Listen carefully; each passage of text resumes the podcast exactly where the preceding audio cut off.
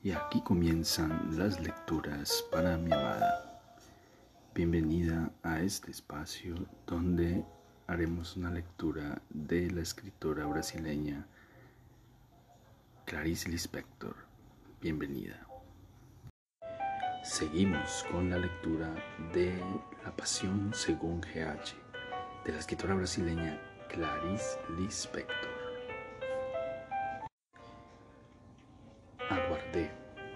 Que pasase la extrañeza, a que volviese la salud, pero reconocía en un esfuerzo inmemorial de memoria que ya había sentido esa extrañeza.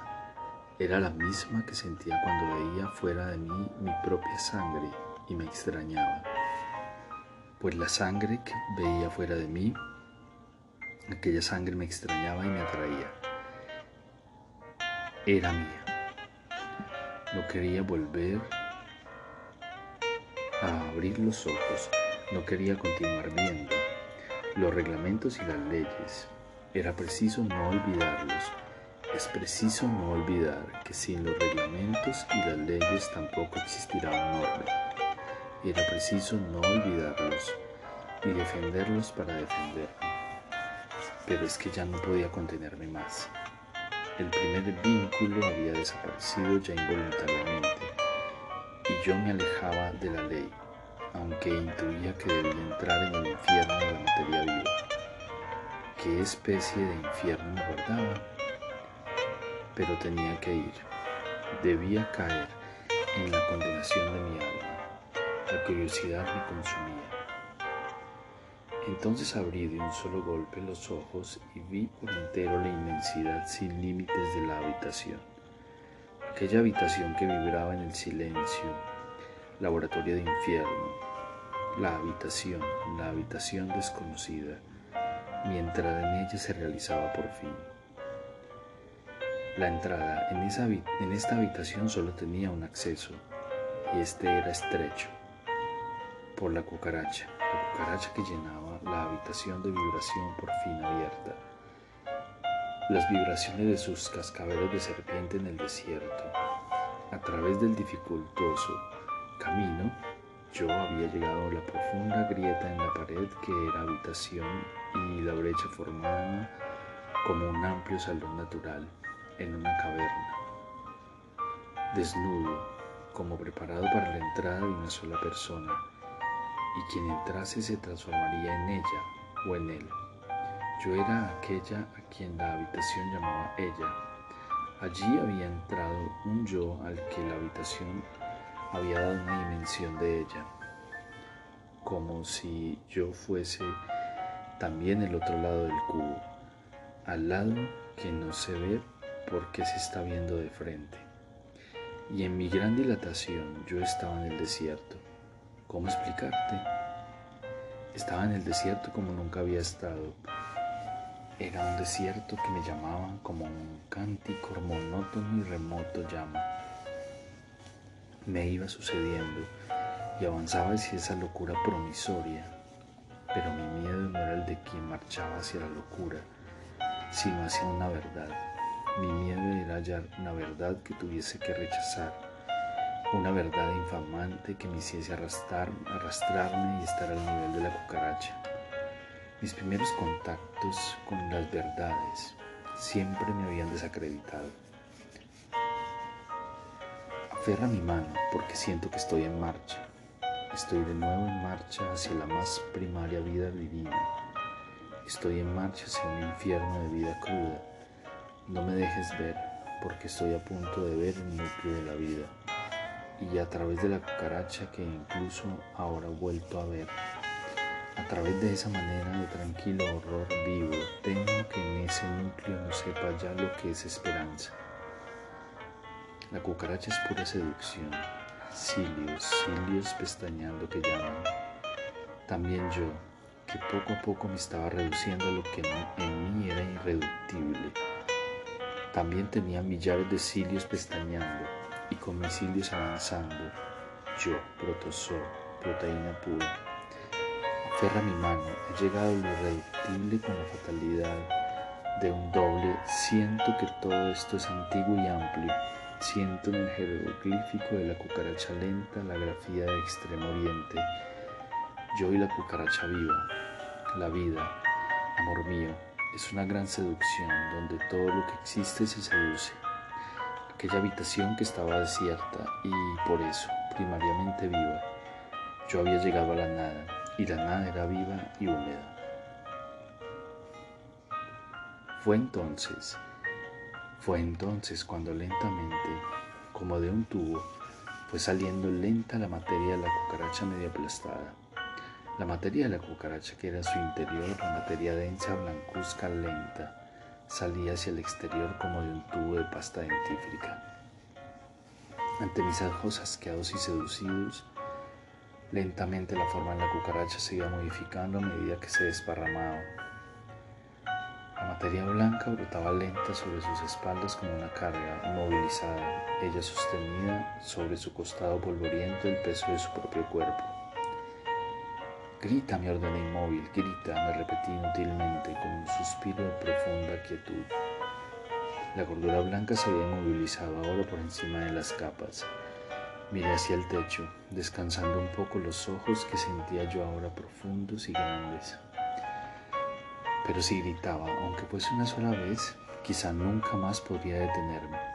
Si gritaba, nadie podría decir ya nada por mí, mientras que si nunca revelaba yo mi carencia, nadie me asustaría de mí, se asustaría de mí y me ayudarían sin saber. Pero solo en tanto que no asustase a nadie por haber infringido las normas. Pero si lo supiesen, se asustarían nosotros que guardamos el grito en un secreto inviolable. Si lanzo el grito de alarma de que estoy viva, me arrastrarán al mutismo y a la dureza, pues ellos arrastran así a los que abandonan el mundo posible. El ser excepcional es arrastrado así, el ser que grita. Miré hacia el techo con ojos pesados. Todo se resumía ferozmente en no dar nunca un primer grito. Un primer grito desencadena todos los demás. El primer grito al nacer desencadenó la vida. Si yo gritase, despertaría miles de seres gritadores que iniciarían sobre los tejados un coro de gritos y horror. Si yo gritara, desencadenaría la existencia. ¿La existencia de qué? La existencia del mundo. Con respeto, yo tenía la existencia del mundo para mí. Es que, mano que me sostienes, es que yo, es que Mano que me sostienes, es que yo en una experiencia que nunca más deseo, en una experiencia por la que me pido perdón a mí misma, estaba saliendo de mi mundo y entrando en el mundo. Es que yo ya no me veía, veía la época, toda una civilización que se había construido teniendo como garantía que se mezcla inmediatamente lo visto con lo sentido, toda una civilización que tiene como fundamento el salvarse. Pues bien, yo estaba en sus escombros. De esa civilización solo puede salir quien tiene como función especial el salir. Un sabio tiene, el permiso, un sacerdote tiene el permiso, pero no una mujer que ni siquiera tiene las garantías de un título. Y yo huía, con malestar, huía. Si supieses la soledad de estos primeros pasos míos, no se parecía a la soledad de una persona era como si hubiese muerto y ya, y, diese sola mis primeros pasos en otra vida. Y era como si a esa soledad la llamasen gloria. También sabía yo que era una gloria y temblaba toda en esa gloria divina primaria que no solamente no comprendía, sino que rechazaba profundamente. Porque, ¿ves? Yo sabía que estaba entrando en la ruda y cruda gloria de la naturaleza. Seducida, luchaba, no obstante, como podía contra las arenas movedizas que me tragaban. Y cada movimiento que hacía para no, no, cada movimiento me hundía más irremediablemente. No tener fuerzas para luchar era mi única excusa. Miré la habitación en donde yo misma me había hecho prisionera y busqué una salida. Desesperadamente intentaba escapar y había retrocedido tanto dentro de mí que mi alma se había pegado a la pared sin poder siquiera impedirme. sin querer impedirme ya. Fascinada por la certidumbre del imán que me atraía, yo retrocedía dentro de mí hasta la pared donde me incrustaba el dibujo de mujer. Había retrocedido hasta la médula de mis huesos, mi último reducto, donde en la pared yo estaba tan desnuda que no proyectaba sombra. Y las dimensiones, las dimensiones seguían siendo las mismas. Sentí que lo eran. Sabía que nunca había existido más que aquella mujer en la pared. Yo era ella y estaba toda conservada. Largo y fructífero viaje. Mi tensión se quebró de repente como un nido que se interrumpe y mi primer silencio verdadero comenzó a soplar. Lo que había visto yo de tan tranquilo, vasto y extranjero en mis fotografías oscuras y sonrientes, aquello estaba por vez primera fuera de mí y a mí entero en alcance y comprensible pero a mi alcance. Lo que me aliviaba como de una sed me aliviaba como si durante toda la vida hubiese yo esperado un agua tan necesaria para el cuerpo encrespado como la cocaína para quien la implora. Por fin, el cuerpo, impregnado de silencio, se apaciguaba. El alivio procedía de que yo cabía en el dibujo mudo de la caverna hasta aquel momento no sabía, no había comprendido totalmente mi lucha, tan sumergida había estado en ella. Pero ahora, por el silencio donde por fin había caído, sabía que había luchado, que había sucumbido y que estaba derrotada. Y que ahora sí estaba realmente en la habitación, tan dentro de ella como un dibujo desde hace 300 mil años en una caverna. Y he aquí que yo cabía dentro de mí, he aquí que estaba en mí misma grabada en la pared.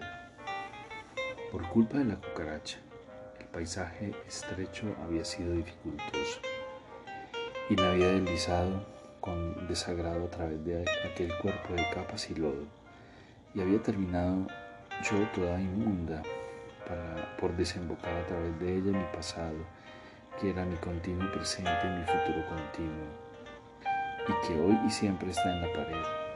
Y mis 15 millones de hijas, desde entonces hasta yo, también estaban allí. La vida es tan continua que nosotros la dividimos en etapas y a una de ellas la denominamos muerte. Yo siempre había estado viva, poco importa que no yo propiamente dicha. No es eso a lo que había convenido llamar yo. Siempre estuve viva. Yo, cuerpo neutro de cucarachas. Yo, con una vida que finalmente no me huye, pues por fin la veo fuera de mí. Yo soy la cucaracha, soy mi pierna, soy mis cabellos, soy la franja de luz más blanca en el revoco de la pared. Soy cada trozo infernal de mí misma. La vida en mí es tan insistente que si me cortasen en dos, como una lagartija, los pedazos seguirían estremeciéndose y moviéndose. Soy el silencio grabado en una pared y la mariposa más antigua revolotea y se me enfrenta. La misma siempre, desde el nacer hasta el morir. Esto es lo que yo llamo humano en mí y nunca moriré propiamente. Pero esta no es la eternidad, es la condenación. Cuán lujoso es este silencio tiene el cúmulo de siglos. Es un silencio de cucaracha que observa. El mundo se mira en mí, todo mira a todo, todo vive lo otro. En este desierto las cosas conocen las cosas. Las cosas conocen tanto las cosas que a esto, a esto lo llamaré perdón. Si quiero salvarme en el plano humano, es el perdón en sí. El perdón es un atributo de la materia viva. ¿Ves, amor mío? ¿Ves cómo por mí esto estoy ya organizado? ¿Ves cómo aún no consigo manipular los elementos primarios del laboratorio sin querer, sin luego querer organizar la esperanza? Es que por el momento la metamorfosis de mí en mí misma no tiene sentido alguno. es una metamorfosis donde pierdo todo lo que tenía. Y lo que tenía era yo. Solo tengo lo que soy. Y ahora, ¿qué soy? Soy estar de pie ante un espanto. Soy lo que he visto. No entiendo y temo entender. La materia del mundo me espanta, con sus planetas y sus cucarachas. Yo, que antes había vivido las palabras de caridad y de orgullo de cualquier cosa, pero qué abismo entre la palabra y lo que ella pretendía. Qué abismo entre la palabra amor y amor que no tiene siquiera sentido humano. Porque, porque el amor es la materia viva. El amor es la materia viva. ¿Qué me ocurrió ayer? Y ahora Estoy confusa. Atravesé desiertos y desiertos, pero permanecí presa de algún detalle, como debajo de una roca. No, espera, espera. Con alivio recuerdo que desde ayer estoy fuera de esa habitación. He salido ya, estoy libre y aún tengo la posibilidad de recuperarme, si lo deseo. Pero lo deseo.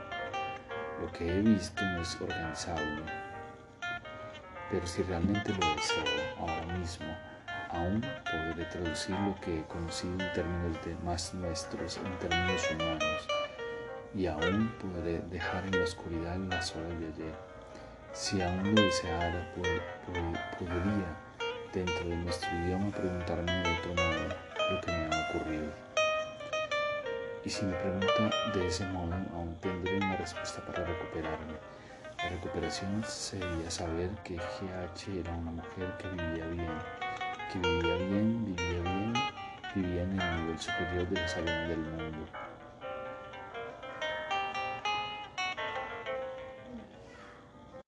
Y las arenas nunca se habían desmoronado bajo sus pies. La armonía era tal que a medida que las arenas se movían, los pies se movían junto con ellas y entonces todo era firme y compacto.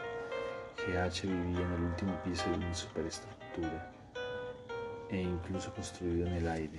Era un edificio sólido, ella misma en el aire, como las abejas construyen la vida en el aire.